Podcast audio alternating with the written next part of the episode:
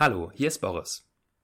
Bei Verstehen, Fühlen, Glücklichsein vermitteln wir Wissen rund um Achtsamkeit und psychische Gesundheit. Vielleicht möchtest du dieses Wissen auch an deinen Arbeitsplatz bringen. Meditation hilft nachweislich dabei, Stress loszulassen und gesünder zu leben. Achtsamkeitsübungen können uns auch helfen, kreativer zu denken, besser zu führen und Konflikte zu lösen. Für Firmen und Organisationen bieten wir stark vergünstigte Sammellizenzen für die Meditations-App Balloon an. Bei größeren Organisationen führe ich die App auch gerne in einer Live-Veranstaltung ein. Wenn du Lust hast, deinen Arbeitsort achtsamer zu machen, dann geh auf www.balloonapp.de slash Unternehmen oder klick auf den Link in den Show Notes zu dieser Podcast-Folge.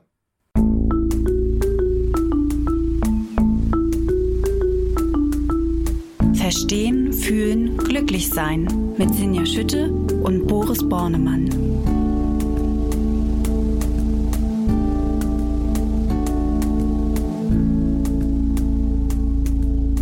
Hallo und herzlich willkommen zu Verstehen, Fühlen, Glücklich-Sein, dem Achtsamkeitspodcast. Mit mir verbunden ist heute Dr. Boris Bornemann in Berlin. Hallo Boris. Hallo Sinja und Sinja Schütte, die Chefredakteurin der Achtsamkeitszeitschrift Flow, sitzt in Hamburg. Ja, und wir wollen uns heute einem ganz großen Thema widmen, nämlich dem Thema Natur. Und zwar eigentlich auch der Frage, wie und warum Natur uns gut tut und wie sie uns vielleicht sogar heilen kann und wie wir natürlich uns näher und besser verbunden fühlen mit der Natur. Natur ist natürlich etwas, man hat sofort einen Baum vor Augen, aber die Definition von Natur ist natürlich ein bisschen tiefgründiger. Boris, magst du sie uns geben? Im Allgemeinen bezeichnen wir mit Natur das, was nicht durch den Menschen geschaffen oder verändert wurde. Also zum Beispiel Bäume, Wiesen, Flüsse, das Meer, ursprüngliche Landschaften. Wobei diese Definition schon so ein bisschen tricky ist, weil es da auch Jahrtausende alte Debatten darüber gibt, was denn Natur ist und was Kultur. Wir können ja auch an so teilkultivierte Landschaften denken, wie Parks ähm, oder beforstete, mit einem Forster bewirtschaftete Wälder. Und äh, wir müssen also auch anerkennen, vermutlich unterschiedliche Positionen zu, aber dass der Mensch Teil der Natur ist und dass es aber so ein eben einen Kreislauf gibt aus hm, dem, was natürlich sprießt und wächst und dann kultivieren wir etwas. Der Mensch hat eben auch kultivierende Eigenschaften, also eingreifende und dann wächst es wieder äh, und das geschieht in uns und um uns herum äh, und da gibt es also ein Wechselspiel von Kultur und Natur, wenn wir das mal so äh, aufzeichnen wollen als Kreislauf. Also so, so, viel Zeit werden wir hier in diesem Podcast nicht haben, um das auszudiskutieren. Insofern greife ich doch wieder ein bisschen auf meinen Baum zurück, den du ja auch zum Glück am Anfang genannt hast. Das ist auf jeden Fall Natur. Und ähm, die Frage ist natürlich, mit der wir uns hier heute auch beschäftigen möchten, wie wirkt denn Natur auf uns, auf uns als Organismus, auf vielleicht auf, auf uns als Teil der Natur natürlich. Was für Wirkungen hat Natur auf uns? auf unser Wohlbefinden. Es gibt dazu doch eine recht umfangreiche Forschungslandschaft und zwar kommt die vor allen Dingen aus Japan. In Japan hat die therapeutische Nutzung von Natur eine lange Tradition. Das haben vielleicht schon einige mal gehört. Äh, Shinrin Yoku, auch Waldbaden genannt, wird da also schon seit ja, vielen Jahrhunderten eingesetzt. Man geht in den Wald hinaus, man verbindet sich dort mit der Natur, man macht achtsame Spaziergänge, lässt sich treiben, riecht an den Dingen, nimmt sich also wirklich Zeit, in der Natur zu baden sozusagen. Und davon findet man ganz hart wissenschaftlich nachweisbare Effekte auf zum Beispiel äh, den Blutdruck. Also der Blutdruck geht runter in solchen Zeiten, wenn wir in der Natur sind, im Vergleich zu Zeiten, wo wir uns in städtischen Umgebungen aufhalten. Die Herzratenvariabilität steigt, also ein Indikator dafür, dass wir eher in einen parasympathischen, entspannten Zustand kommen, der der Regeneration des Organismus zuträglich ist. Und es gibt sogar Effekte aufs Immunsystem, die wir von solchen Naturaufenthalten feststellen können. Ähm, das ist ganz interessant. Also die Immunparameter werden tatsächlich verbessert, zum Beispiel die äh, Killerzellenaktivität. Und da gibt es sehr verschiedene Überlegungen auch, warum das so ist. Und sicher spielt eine Rolle, dass diese Umgebung einfach sehr, sehr, sehr natürlich sind. In einem, äh, also ursprünglich in dem Sinne, dass wir uns als Mensch in diesen Umgebungen entwickelt haben ähm, und wir das gut wahrnehmen können, uns darin sozusagen einfach zu Hause fühlen. Aber es gibt sogar auch gewisse biochemische Wege, äh, sogenannte Phytonzide, quasi, das sind von Pflanzen imitierte, ausgeschüttete äh, Antibiotika, die in der Luft sind, oder das Mycobacterium vaccae oder negative Ionen in der Luft, die alle entweder in Menschen oder zumindest in Mäusen mit einer Verbesserung der Immun Funktionen in Zusammenhang gebracht wurden. Also ganz viele sehr, sehr konkrete biochemische Dinge, die dann ablaufen. Ähm, Gibt es auch eine, eine emotionale Wirkung? Ähm, ja, Menschen fühlen sich entspannter, glücklicher, zufriedener. Das geht auch einher mit eben diesen parasympathischen Effekten, also ne, so diese biologischen Zustände, die ich da beschrieben habe, gehen eigentlich immer mit einer eher inneren Weite, Entspannung, Zufriedenheit, Ruhe einher. Und das hängt wiederum auch eng mit kognitiven Effekten zusammen. Also äh, es gibt äh, eine Studie zum Beispiel von der University of Michigan, die sich auch die Effekte von Naturaufenthalten auf Aufmerksamkeitsressourcen angeguckt hat. Da werden also Aufmerksamkeitstests gemacht, nachdem Menschen in der Stadt sich bewegt haben oder in der Natur. Und Menschen regenerieren ihre Aufmerksamkeit in der Natur wesentlich besser, also schneiden hinterher äh, in solchen Aufmerksamkeitstests besser ab, was vermutlich daran liegt, dass natürliche Umgebung also eine wunderbare, weitschweifige um, äh, ja, Umgebung eben für uns bieten, in der wir Reize haben, die angenehm anzuschauen sind, die so ganz milde unsere Aufmerksamkeit auf sich ziehen, ganz unaufdringlich. Wir können sie betrachten und uns an ihnen erfrischen das Blatt, was raschelt, der Duft, der in der Luft liegt, das Braun auf dem Boden, der Wind, wie er unsere Haut berührt. Aber wir müssen uns damit nicht auseinandersetzen, sondern wir können sozusagen natürlicherweise, auch ohne es besonders kultiviert zu haben, darin baden, anders als in der Stadt, wo Reize imperativ aufdringlich sind. Also wenn ein Fahrradfahrer auf dem Gehweg fährt oder wir über die Straße gehen und da ist ein Auto. Äh, wir müssen aufpassen. Wir müssen also äh, auch aufmerksam sein, aber eben ja in einer wesentlich, ähm, sagen wir mal, härteren, lebensnotwendigeren Art und Weise. Und äh, das scheint damit zusammenzuhängen, dass eben so ein Aufenthalt in der Natur uns eher ähm, ja, erholt, auch kognitiv. Auch eine geeignetere Umgebung zum Beispiel ist für kreative Einfälle, weil wir uns eben entspannen können und es zu so einem Art, äh, ja, weitschweifigen Bewegung auch im, im Geist kommt. Wenn du jetzt äh, von Natur sprichst, ich habe ja dann immer gleich so einen, einen, großen Wald vor mir, fast skandinavische Verhältnisse sozusagen, wo ich niemandem anders begegne. Ist das immer nötig, auch wirklich so eine, so eine quasi endlose Natur zu haben oder geht es schon, wenn ich den Baum vor der Tür habe? Also gibt es da auch Erkenntnisse drüber, ähm, wie, wie viel Natur sein muss, um diese Wirkungen ähm, zu erzielen? Ja, also es äh, scheint auch schon ein Park zu reichen. Also es sind natürlich unterschiedliche Grade. Im Park habe ich vielleicht noch mehr Menschen und bin auch noch dichter an der Natur, äh, an der Stadt vielleicht dran. Aber äh, ganz viele dieser Effekte wurden auch mal in städtischen Parks gemessen. Und man kann zum Beispiel auch zeigen, dass diese natürlichen Umgebungen, in denen wir leben, langfristige Wirkung auf unsere Gesundheit haben. Da gibt es epidemiologische Studien, die zeigen, äh, dass äh, zum Beispiel 2009 äh, eine Studie, die 3000 unterschiedliche Landstriche verglichen hat und da alle möglichen potenziellen Störgrößen sich auch angeguckt hat, die auch Einfluss haben könnten auf unsere Gesundheit, zum Beispiel die ökonomische Situation, die lokale medizinische Versorgung und so weiter. Und nach Kontrolle all dieser Faktoren dennoch finden, dass Umgebungen, die mehr Grün bieten, äh, positive Verläufe haben, also dass Menschen, die dort leben, positivere Verläufe haben bei Wundheilung, dass geringere Depressionsraten vorliegen, weniger Atemwegserkrankungen ist sehr naheliegend und aber auch Herz-Kreislauf-Erkrankungen und physiologische Effekte, aber auch weniger Angsterkrankungen, auch weniger Migräne und so weiter. Äh, Gibt auch eine hervorragende Übersichtsarbeit von äh, Ming Kuo von der University of Illinois, die wir hier verlinken werden.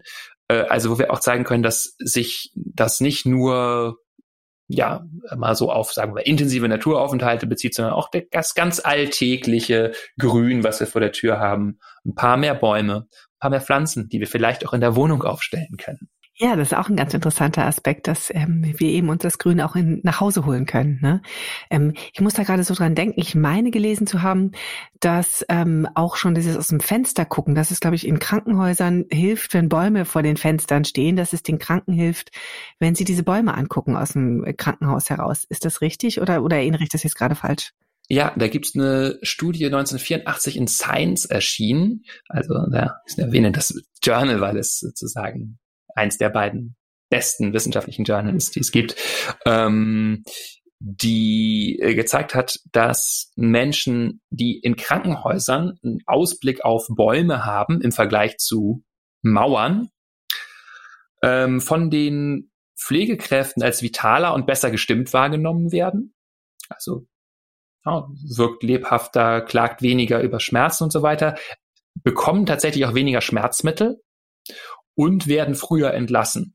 Also scheint auch tatsächlich dem Heilungsprozess oder sonst, also auf jeden Fall dem subjektiven Wohlbefinden im Krankenhaus sehr zuträglich zu sein wo man jetzt natürlich einsteigen könnte, auch in eine generelle Debatte über unser Gesundheitssystem und die Krankenhäuser. Und das äh, bezieht sich ja nicht nur auf die Umgebung, also die Bäume vor der Tür, sondern auch das Essen und so weiter. Und schaffen wir da wirklich Umgebungen, die Gesundheit suggerieren oder die uns eher krank machen. Aber das ist eine andere Debatte. Tatsächlich grün hilft Genau, da steigen wir jetzt nicht ein. Also Grün hilft und sogar, ähm, wenn ich das jetzt richtig interpretiere, auch das gesehene Grün. Das heißt, ich, die meisten gucken es ja dann in dem Moment nur an, weil die Fenster sind normalerweise im Krankenhaus auch geschlossen oder die meiste Zeit geschlossen. Ähm, das heißt, da sind es jetzt nicht die, ist es nicht der Duft oder irgendetwas, was ich anfasse. Würde da denn auch schon ein Bild reichen, wenn ich zum Beispiel ein wandgroßes Poster von, von Bäumen mir in die Wohnung hänge, habe ich dann auch schon ein besseres Gefühl?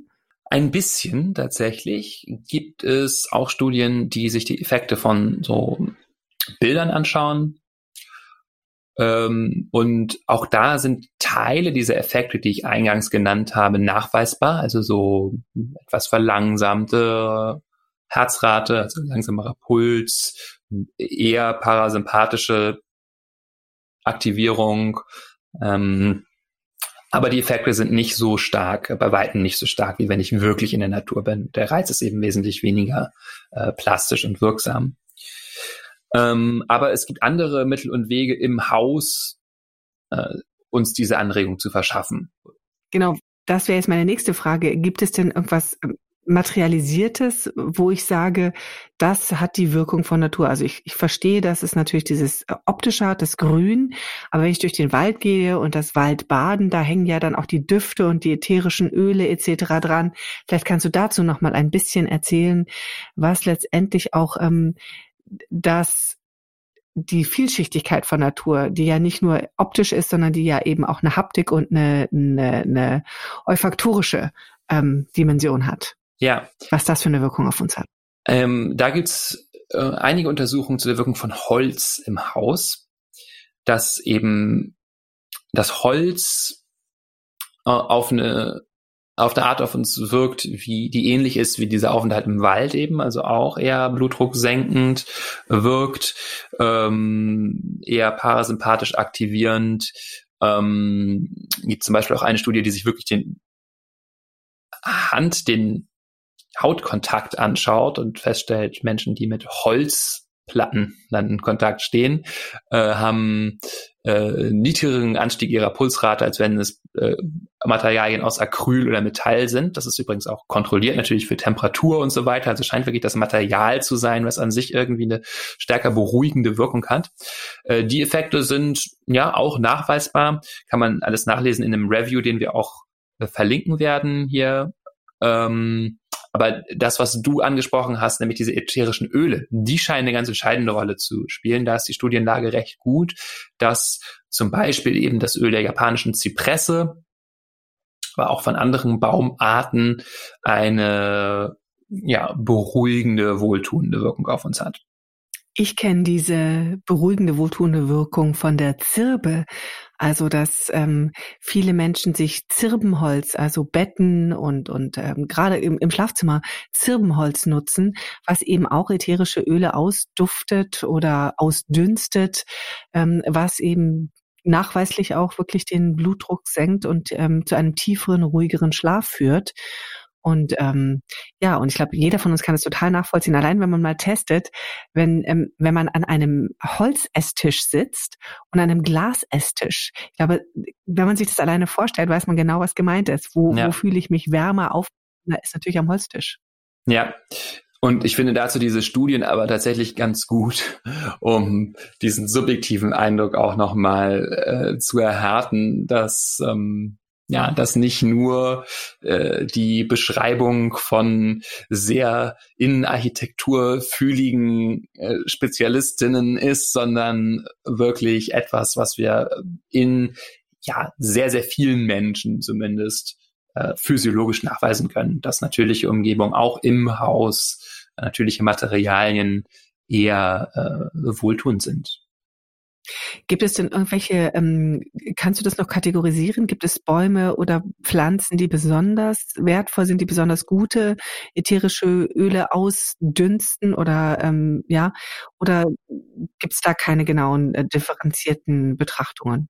Ähm, da gibt es sicher Betrachtungen zu, die habe ich nicht im Einzelnen parat. Ich äh, könnte empfehlen, einmal in diesen japanischen Review reinzuschauen, den ich verlinken werde. Da sind zumindest so ein paar japanische Hölzer benannt. Das sind natürlich eben wirklich alles japanische Baumarten. Es gibt auch Kritik an der Forschung, die ich jetzt zitiert habe, die häufig in die Richtung geht, dass sie sagen, das ist in japanischen Wäldern untersucht, die auch häufig so ein subtropisches Klima haben. Lässt sich das denn überhaupt generalisieren auf deutsche Wälder oder auf nordamerikanische Wälder, wo es einfach äh, etwas weniger dieser Forschung gibt? Ich halte das für ähm, das ist eine sehr vorsichtige Kritik. Ich glaube, ganz, ganz viele dieser Effekte lassen sich ganz klar und deutlich generalisieren. Es gibt ja auch Studien äh, in, in Nordeuropa und äh, in den USA.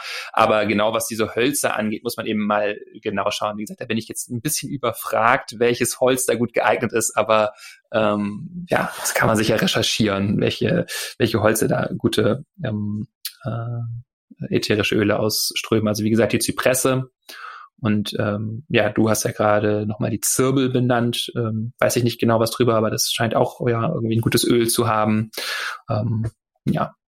Damit kommt man ja schon ganz ordentlich weit. Also, ähm, wenn ich jetzt aber mal ein Stück noch weiter wir sind ja ein Achtsamkeitspodcast und insofern ist natürlich auch immer die Frage, was ist sozusagen, was steckt noch mehr dahinter, hinter dem Thema Natur, außer die ganz konkreten Wirkungen von ätherischen Ölen und Grün äh, auf uns. Weil Natur hat natürlich noch eine, eine weitere Dimension, die, die ganz stark auf, auf, äh, mit der wir ganz stark verbunden sind als Menschen. Und ähm, wo wir natürlich auch sagen, was macht denn dieser Naturbezug und wenn man das jetzt in eine achtsame ähm, Lehre stellt, was macht da dieser Naturbezug mit uns und wie können wir sozusagen diesen Naturbezug, diese Naturnähe nutzen? Ja, eine schöne Frage. Das Thema hat aus meiner Sicht eben eine große Tiefendimension auch an der Stelle, wo wir uns klar machen, dass wir Menschen Natur sind.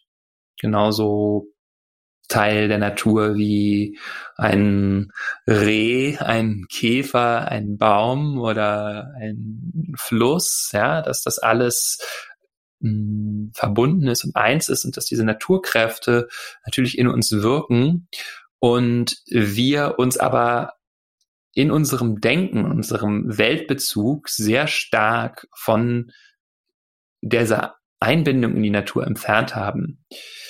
Wir haben, glaube ich, so kulturgeschichtlich sehr stark diesen kultivierenden Aspekt betont. Kann man auch nachweisen, wann das so losging. Gerade in der Aufklärung war das zum Beispiel ein entscheidendes Momentum von äh, die Welt beherrschen, wo es dann ja auch so romantische Gegenströmungen gab, die die Natur wieder eher verklärt haben und eher das Mystische darin gesucht haben. Aber insgesamt hat schon dieser Geist gesiegt von Natur beherrschen, umwandeln, ähm, ja, diesem dominierenden Aspekt.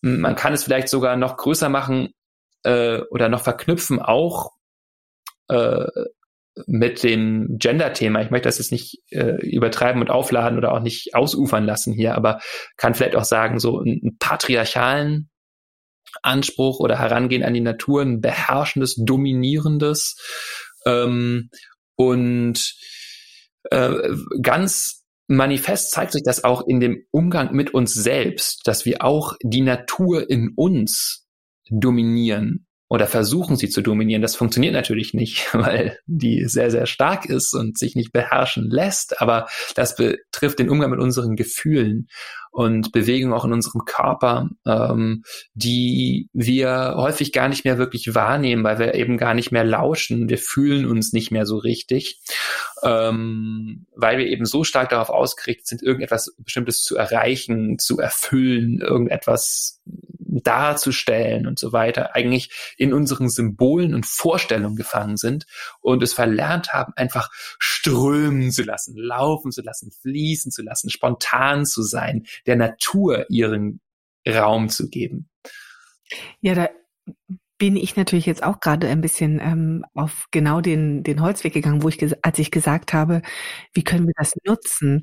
Weil natürlich ähm, alles, was du gerade beschreibst, ist ja ein Nutzen von Natur in wirtschaftlicher Hinsicht, ein gewisserweise ein Ausbeuten. Und so ähm, in Anführungszeichen beuten wir natürlich auch unseren Körper auf, aus, um immer wieder produktiv zu sein, um ihn zu nutzen, damit wir was anderes tun. Und ähm, genau das ist ja das, was uns die Achtsamkeit eigentlich lehren möchte, da mehr hinzuhören, auf den Körper zu hören, auf meine eigenen Gefühle zu hören und natürlich dann im übertragenen Sinne auch auf die Natur zu hören.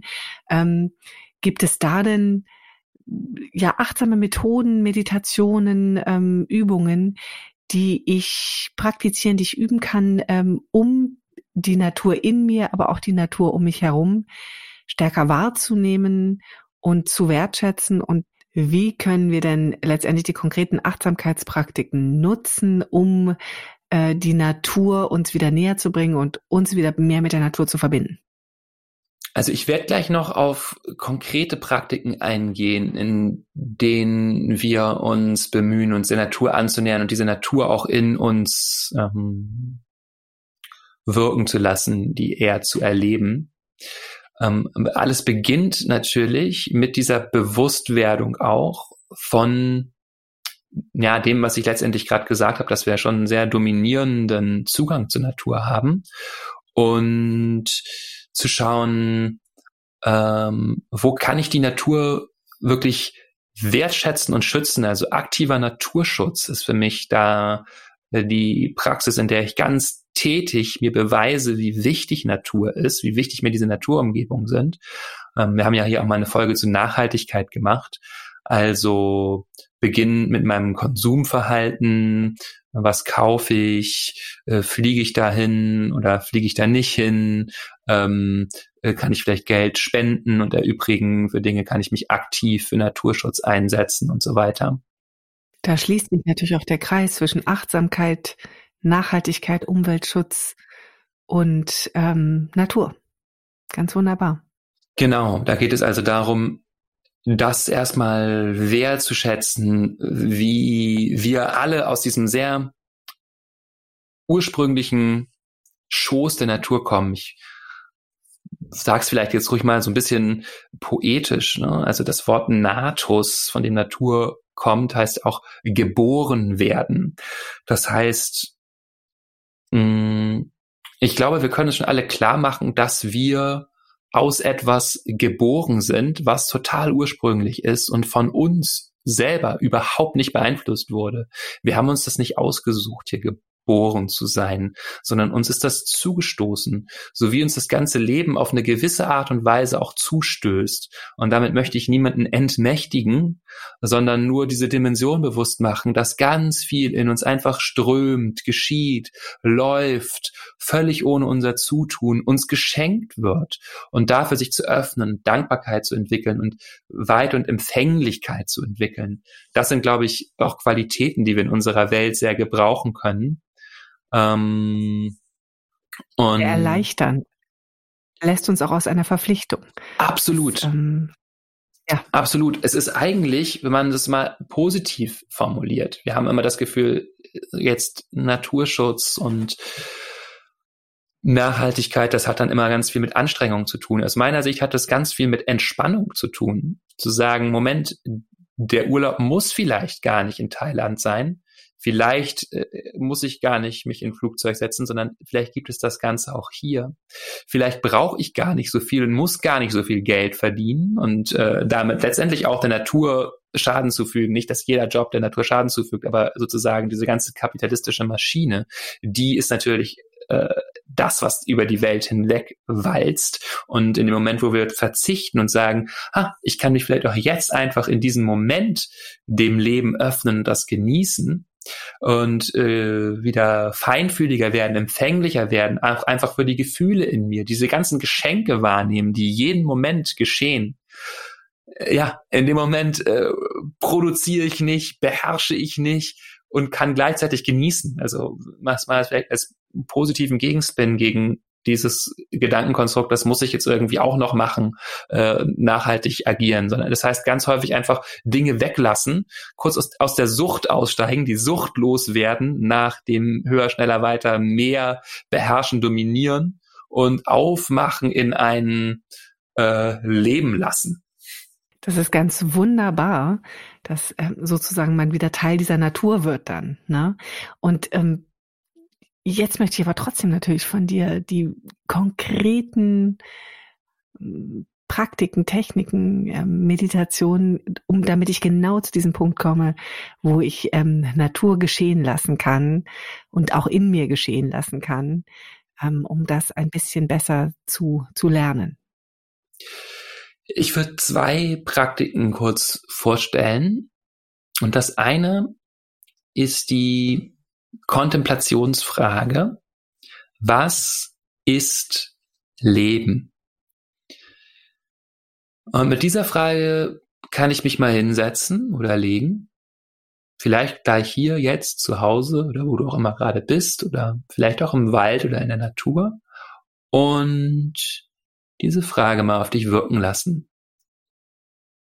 Und bei Kontemplation geht es ja nicht darum, da jetzt die Lehrbuchdefinition zu finden, sondern wirklich zu schauen mit einer Betonung auf diesem Ist. Was ist jetzt Leben? Und feinfühlig zu werden für das Leben, wie es jetzt gerade istet. Ja, wie es in mir wirkt, wie es in mir pulsiert und kribbelt und kühlt am Atem, wie es fließt, wie es vielleicht aber auch äh, verhärtet, hart ist, anspannt. Das sind ja Dinge, die in der Natur vorkommen. Steine, Schwere, ähm, wie es vielleicht auch brennt, wie das Feuer, auch das Teil der Natur, ja. Ähm, also quasi diese Elemente in mir spüren gar nicht so sehr das Analysieren, sondern wirklich mal spüren, was ist das Leben? Wie ist das Leben jetzt gerade in mir? Wie ist das Leben in dem Moment, wo das Blut mir in den Kopf schießt und ich versuche etwas festzuhalten und zu beherrschen und mein Herz schneller schlägt und ich Angst bekomme? Wie ist das Leben in dem Moment, wo es loslässt und die Kontrolle aufgibt und fließt und ich weich werde? Wie ist das Leben, während der Vogel zwitschert, den ich höre? Oder ich mich freue, weil die Meditation unterbrochen wird, weil mein Kind die Tür öffnet und äh, ja, oder wie ist das daran, dass ich dann irgendwie die Wut bekomme? Ähm, das alles sind Dinge, die geschehen. Ähm, und die kann ich geschehen lassen. Und das ist wirklich etwas, was wir durch diese Praxis entwickeln, durch diese Kontemplation, die wir immer wieder tun können. Äh, ist nie abgeschlossen. Was ist leben jetzt? Wie wirkt es jetzt? Und dadurch entwickeln wir was, dass man vielleicht auch ähm, als Gelassenheit bezeichnen kann. Einfach, wir können die Dinge sein lassen. Sehr schön. Das war eine Technik. Wolltest du noch eine zweite hinzufügen? Ja, wenn wir uns also derartig geöffnet haben ähm, oder auch alternativ, wenn das jetzt gerade irgendwie zu seltsam und esoterisch klang, können wir äh, zum Waldbaden übergehen. Ähm, Waldbaden, dafür gibt es auch in Deutschland mittlerweile hm, richtige Angebote, also Waldbademeisterinnen, äh, ja, die uns da also auch durchführen und so Wanderungen anbieten und äh, das sicher alles noch etwas elaborierter erklären können als ich. Aber wichtig ist dabei, das eben nicht zu einem Sport zu machen oder zu nichts, was jetzt irgendwie geleistet werden muss, nicht laufen zu gehen im Wald, nicht joggen, obwohl das natürlich auch schön ist und gut, aber ähm, wirklich sich treiben zu lassen, also in den Wald hinauszugehen, als erstes das Handy auszuschalten, wenn du im Wald bist. Vielleicht möchtest du dir einen Wecker stellen trotzdem, weil du sagst, ich möchte jetzt eine Stunde Wald baden und äh, möchte dabei von nichts gestört werden, aber möchte vielleicht auch nicht auf die Zeit achten müssen, deswegen Handy aus, vielleicht Wecker stellen ähm, und dich dann treiben lassen, durch den Wald treiben lassen, also dich anziehen lassen von Gerüchen, von Farben, dich von deiner Intuition leiten lassen, wo du hinfließt, hingehst dort im Wald, deine Sinne öffnen, den Blättern lauschen, die Rinde fühlen, die Luft riechen oder bewusst Blätter und Blüten schnuppern oder sie betrachten, so diese feinen Strukturen, die wir sehen, wenn wir still werden, ganz dicht an die herankommen, an so ein Blatt oder auch so ein Tannenzapfen oder auch ein Insekt, was wir irgendwo sehen. Also sich da treiben lassen und sich zwischendurch auch immer wieder Zeit nehmen für Pausen. Also das muss auch nicht eine ständige Bewegung sein, sondern äh, es wird dann japanischen Waldbaden noch immer wieder empfohlen, sich hinzulegen oder hinzusetzen, vielleicht auf Matten, die man sich mitgenommen hat oder für wirkliche Naturfreundinnen auch auf dem nackten Waldboden oder dem beblätterten Waldboden sich hinzulegen, loszulassen, da ja, eine Kurzanleitung zum Waldbaden. Dort einfach zu sein, sozusagen, ne? und sich unter einen Baum zu legen und einfach mal zu gucken, ähm, was das mit einem macht, wenn man an einem Ort ist und die Augen schließt oder auch nicht schließt und sich unter einen Baum legt. Das mhm. ähm, ist auch so eine Übung.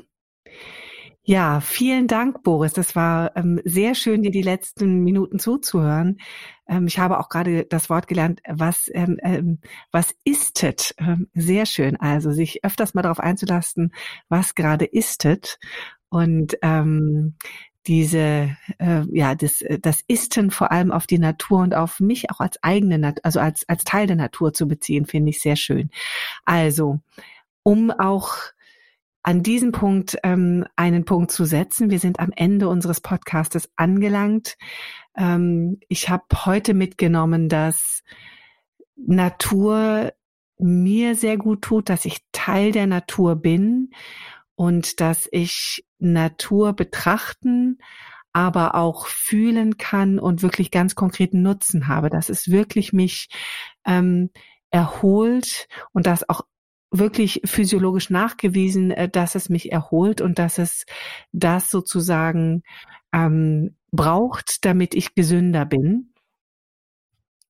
Und das kann ich gut erreichen, indem ich mehr in mich hineinhöre. Entweder ganz konkret per Kontemplation, indem ich frage, was ist Leben? Oder indem ich mich in den Wald stürze und Wald bade und das wirklich ganz konkret vor Ort im Wald und in der Natur erlebe. Vielen Dank für diese, diesen Ausflug in die Natur. Vielen Dank euch fürs Zuhören. Wir freuen uns auf eure Rückmeldung, gerne unter podcast.balloon-app.de oder auch gerne einfach als Rückmeldung per Sternchen in der Podcast-App von Apple. Und äh, ja, wir freuen uns, wenn ihr uns auch beim nächsten Mal ähm, wieder in euer Leben holt und unseren Podcast hört und abonniert. Bis dahin erstmal Tschüss und alles Gute. Alles Gute. Tschüss.